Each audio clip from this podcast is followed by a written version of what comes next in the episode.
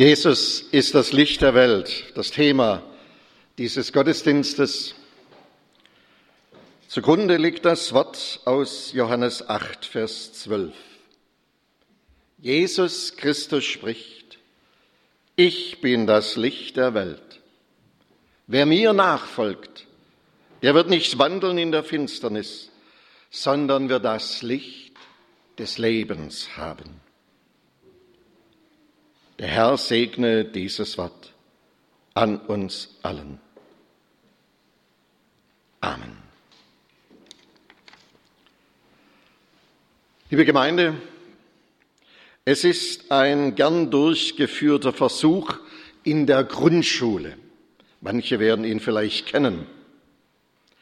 Ein eben aufgewachsener Bohnenkeimling wird in einen dunklen Pappkarton gestellt, in den nur an einer Stelle ein kleines Loch hineingeschnitten ist. Das heißt, nur an einer Stelle fällt ein kleiner Lichtstrahl hinein. Sonst ist die Pflanze im Dunkeln. Nur wenige Tage später zeigt der Blick in den Pappkarton, der Keimling hat sich in Richtung Lichtquelle entwickelt. Ganz gleich, wie sehr er sich zu wenden hatte, er strebte dem Licht zu, weil er das Licht zum Leben braucht. Doch nicht nur dem Bohnenkeimling tut das Licht wohl. Auch die Blumen öffnen sich zum Licht hin, während sie in der Nacht ihre Kelche schließen. Jede grüne Pflanze lebt davon, dass Licht in ihr zur lebensnotwendigen Photosynthese führt. Katzen regeln sich in der Sonne und tanken Wärme und Licht. Eidechsen und Frösche sind ohne die Sonne sogar zur Bewegung unfähig. Und auch wir Menschen, wir brauchen das Licht sowohl für unseren Körper als auch für unsere Seele.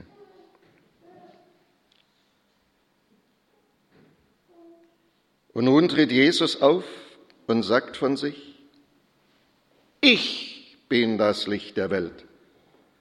Ich bin das Licht, das ihr braucht. Dabei geben sich Menschen immer wieder mit einem vom Menschen selbst geschaffenen faszinierenden und sie blendenden Licht zufrieden. Wir erinnern uns, noch nicht lange her, am Ende der Olympischen Spiele in Rio de Janeiro im Maracanã-Stadion ein riesiges Lichterwerk. Es wird entzündet, faszinierend, berauschend. Brasilien war wenigstens für kurze Zeit Mittelpunkt der Welt, vor allem der Welt des Sports. New York, 4. Juli 1986. Auf der Südspitze von Manhattan in Long Island haben sich Hunderttausende von Menschen versammelt. Die Menge wartet auf den Augenblick, in dem der amerikanische Präsident Ronald Reagan durch einen Knopfdruck die Freiheitsstatue, das nationale Symbol der USA, in fantastisch buntem Licht erstrahlen lässt. Und wenige Augenblicke später wird rings um die Freiheitsstatue eines der brillantesten und aufwendigsten Feuerwerke abgebrannt, die diese Welt je gesehen hat. Amerika feiert stolz den 210. Jahrestag seiner Unabhängigkeit. Und der Kommentator im Fernsehen erklärt, längst hat Amerika seine tiefen Depressionen überwunden. Im Glanz der renovierten Freiheitsstatue sonnt sich das wieder erstarkte Amerika. Jetzt haben die Bürger wieder das Gefühl, die USA sind der Mittelpunkt der Welt. Jerusalem vor knapp 2000 Jahren, ebenfalls an einem heißen Sommerabend. Eine Woche lang verwandelt sich die Metropole des Judentums in die farbenfroheste Stadt des vorderen Orients. Die Juden feiern ihr Laubhüttenfest in Erinnerung an den Auszug aus Ägypten und den Zug durch die Wüste. Zehntausende sind aus diesem Anlass von nah und fern herbeigeströmt, um wieder einmal dabei zu sein. Doch dann am letzten Abend des Festes, da kommt der Clou. Für eine kurze Zeit wird das nächtliche Jerusalem und besonders der Tempel durch Tausende von Fackeln und Öllampen in ungewohntes Licht getaucht. Und so wie bei der Menge auf Long Island in New York geht ein bewunderndes, staunendes Raunen durch die Zuschauer. Fantastisch. Wir können stolz sein. Jerusalem, der Tempel, Mittelpunkt der Welt. Doch mitten in dieser ausgelassenen Festtagsstimmung tritt Jesus auf und ruft den Feiernden zu, ich bin das Licht der Welt. Wer mir nachfolgt, der wird nicht wandeln in der Finsternis, sondern wird das Licht des Lebens haben. Dieser Satz war damals eine einzige Provokation und ist es bis heute geblieben. Mitten in die Freude und in den Jubel über das von Menschen selbst geschaffene fantastische Licht, da stellt Jesus die Behauptung auf, er allein sei das Licht der Welt. Wer ohne ihn lebe, der bleibe in ewiger Finsternis. Solch eine Behauptung muss einfach ärgerlich sein. Er, der hergelaufene Wanderprediger aus der finsteren galiläischen Provinz, ausgerechnet er das Licht der Welt? Nein, wenn schon, dann ist Jerusalem, dann ist der Tempel auf dem Zionsberg das strahlende Glanzstück, das jeden Juden mit Stolz erfüllt. Und wir? Können wir nicht stolz sein auf die Glanzstücke unserer Wohlstandsgesellschaft? Haben wir nicht durch unsere menschliche Klugheit und Vernunft viele Geheimnisse der Welt enträtselt? Manches erhellende Licht in die Dunkelheit der Geschichte gebracht? Können wir als aufgeklärte Menschen nicht stolz sein auf die Erleuchtung, die uns moderne Wissenschaft und Technik beschert haben?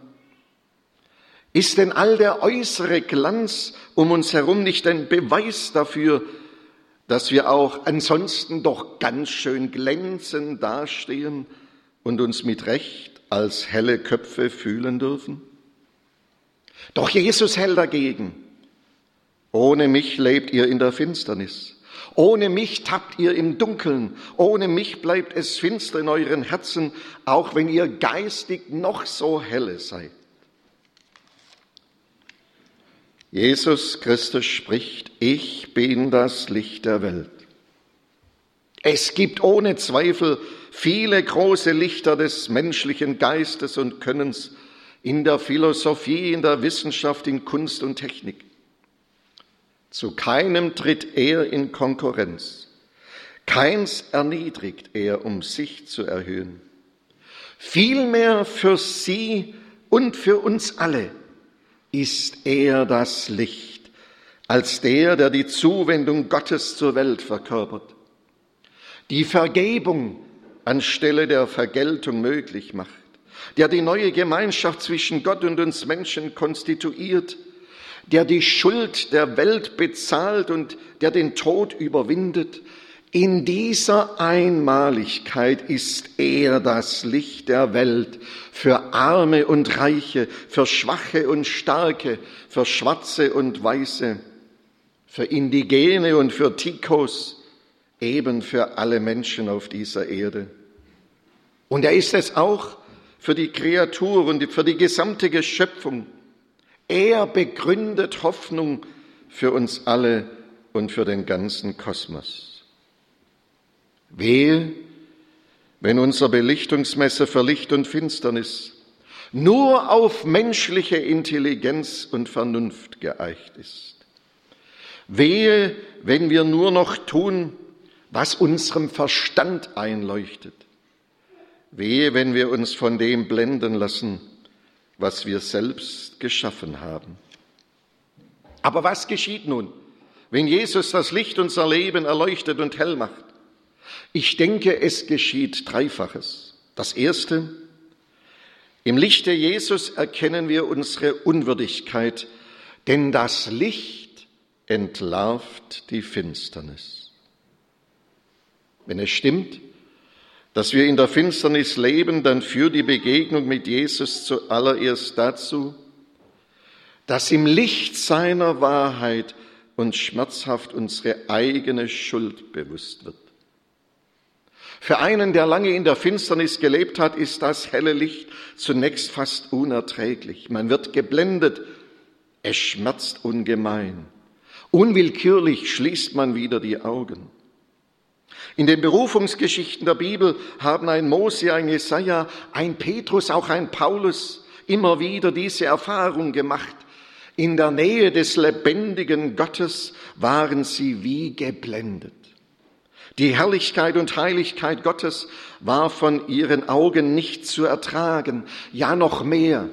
Im Angesicht Gottes wollten sie sich schier verkriechen in ihrer eigenen Armseligkeit und Schuldverflochtenheit. Deshalb fällt Mose vor Gott auf sein Angesicht. Deshalb erschrickt ein Jesaja, wehe mir, ich vergehe. Darum möchte ein Petrus nach dem Fischzug am liebsten das Weite suchen. Herr, geh von mir hinaus. Und darum stürzt ein Saulus vom Pferd und wird regelrecht blind. Wenn Jesus in unser Leben kommt, dann dringt sein Licht auch in die dunklen von Schuld und Versagen verfinsterten Stellen unseres Lebens. Aber lassen wir denn das Licht Jesu überhaupt an diese dunklen Stellen in unserem Leben heran? Wir kennen doch heute nur noch selten dieses Erschrecken vor dem heiligen Gott. Das hängt wohl ganz entscheidend damit zusammen, dass wir das Licht Jesu oft nur noch durch enge Ritzen in unser Leben hineinlassen. Jesus darf oft nur unsere Fassade bestrahlen, aber er darf unser Innenleben nicht mehr ausleuchten. Es ist wie in den heißen Sommerwochen, wenn wir in unseren Häusern und Wohnungen die Jalousien runterlassen, damit mit dem Tageslicht nicht auch die Hitze Einzug hält. Ich möchte Sie heute Morgen bitten, ziehen Sie die Jalousien in Ihrem Leben hoch, weil Jesus in unser Leben kommen will. Lassen wir doch nicht nur gelegentlich einen winzigen Strahl seines Lichtes auf unser Leben fallen, ein bisschen Christlichkeit ein paar Jahre lang in einer Kirchengemeinde mitarbeiten, das allein tut's nicht. Haben wir doch den Mut, Jesus gerade auch an die schwachen Stellen unseres Lebens zu lassen. Das tut zwar weh, aber nur so kann unser Leben von innen her wieder hell und klar werden. Es ist eine wilde Szene, die diesen Worten aus Johannes 8, diesen Worten von Jesus vorausgeht. Jesus ist im Tempel und lehrt. Die Menschen hören ihm zu sind vertieft in das, was Jesus schildert und dann passiert es. Das angespannte Hören wird unterbrochen. Männer kommen herein und zerren eine Frau hinter sich her, vielleicht sogar an den Haaren herbei. Eine Frau, der die Angst ins Gesicht geschrieben ist. Sie stellen sie in die Mitte. Sie wurde beim Ehebruch erwischt und nun soll sie ihre gerechte Strafe erhalten, in diesem Fall ihre Todesstrafe. Daher versuchen sie, Jesus eine Falle zu stellen. Müsste er, der die Barmherzigkeit Gottes lebt und predigt, nicht für das Leben der Frau stimmen? Das aber hieße, dass er gleichzeitig die heiligen Gesetze bricht. Dann aber wäre er als Scharlatan entlarvt. Damit hätten die Ankläger der Frau allen Grund, Jesus zu verklagen. Und es wäre aus mit seiner Mission, aus und vorbei. Das ist ihr Plan. Doch Jesus lässt sich keine Falle stellen. Mit einer einzigen Aufforderung dreht er den Spieß um. Wer von euch ohne Sünde ist, der soll den ersten Stein auf sie werfen. Er fragt also seinerseits die Ankläger, seid ihr eigentlich besser? Tückisch ist das.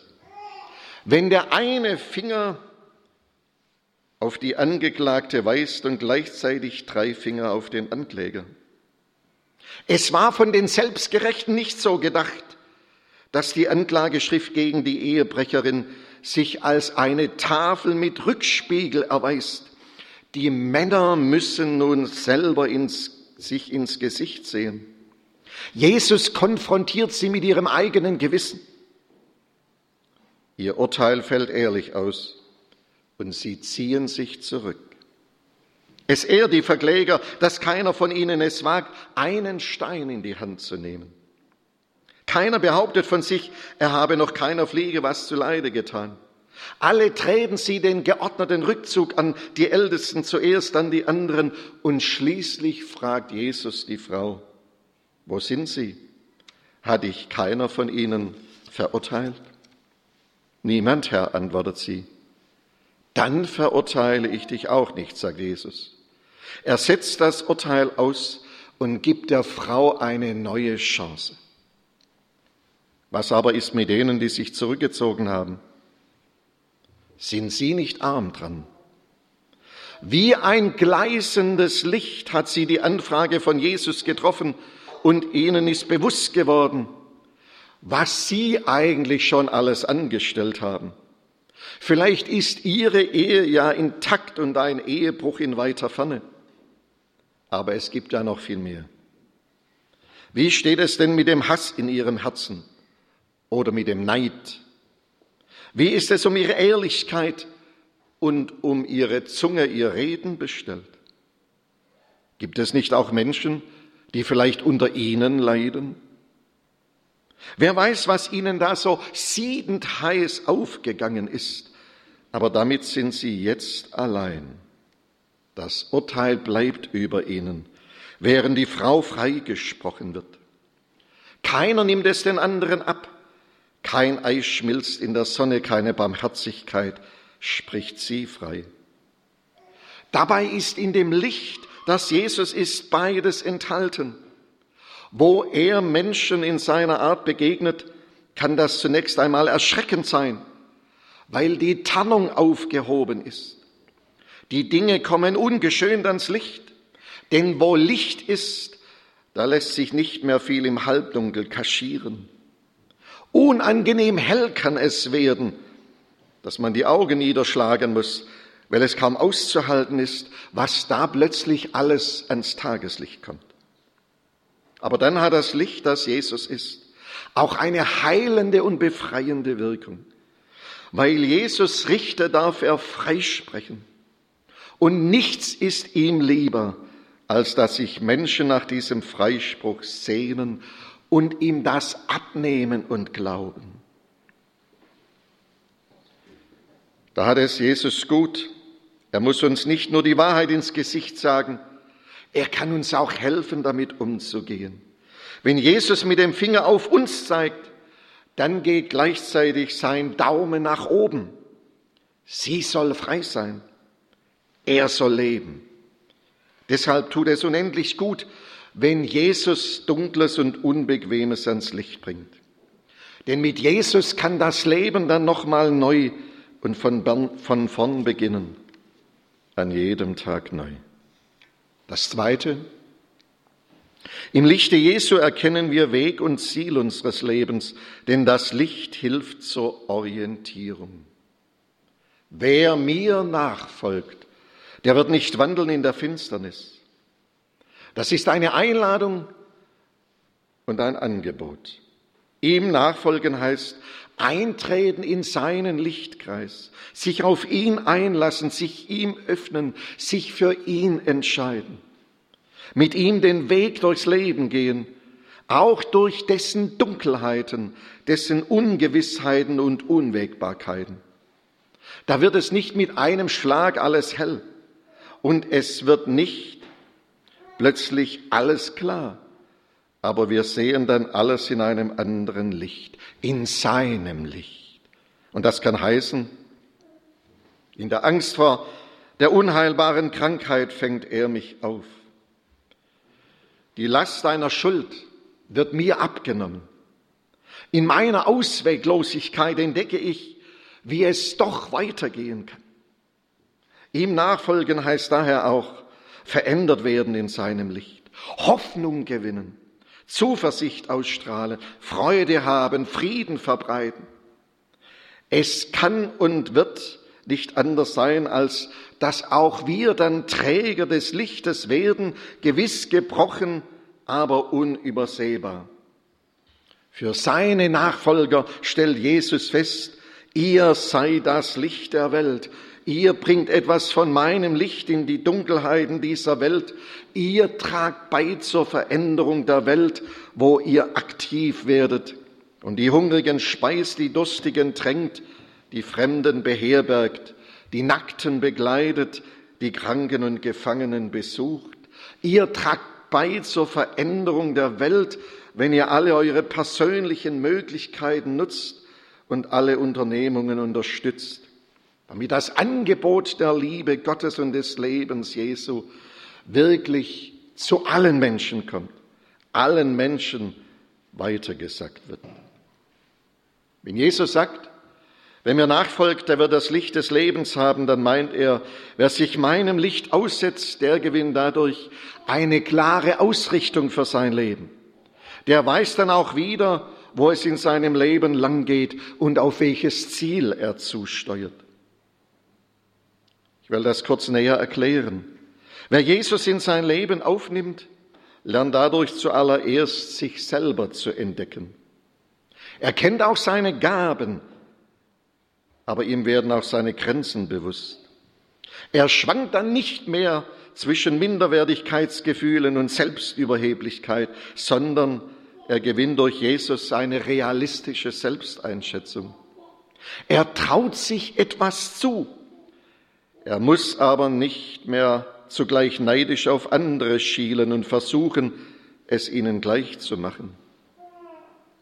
Er wird mit Staunen und Freude gewahr, dass Jesus für ihn eine ganz konkrete Platzanweisung in dieser Welt hat, auch in der Gemeinde.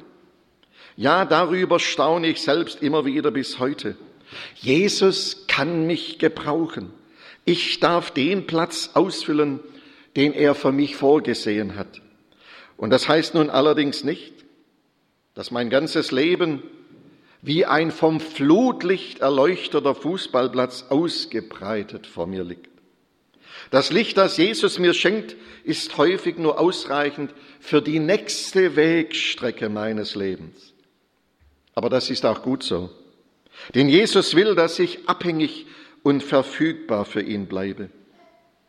Wenn allzu viel im Blick auf meine persönliche Zukunft im hellen Lichte läge, dann würde mich das wahrscheinlich wieder leichtsinnig und überheblich machen. Darum gibt es immer wieder so viel Licht auf meinem Wege, wie nötig ist, um nicht die Zuversicht zu verlieren. Erstaunlich ist aber nun in diesem Zusammenhang auch noch etwas anderes. Wenn manche Wegstrecke meines Lebens noch dunkel vor uns liegt, so gilt das nicht für die Zukunft der Welt. Wenn etwas in hellstem Flutlicht erstrahlt, so ist es das Ende der Welt, das Ziel der Geschichte.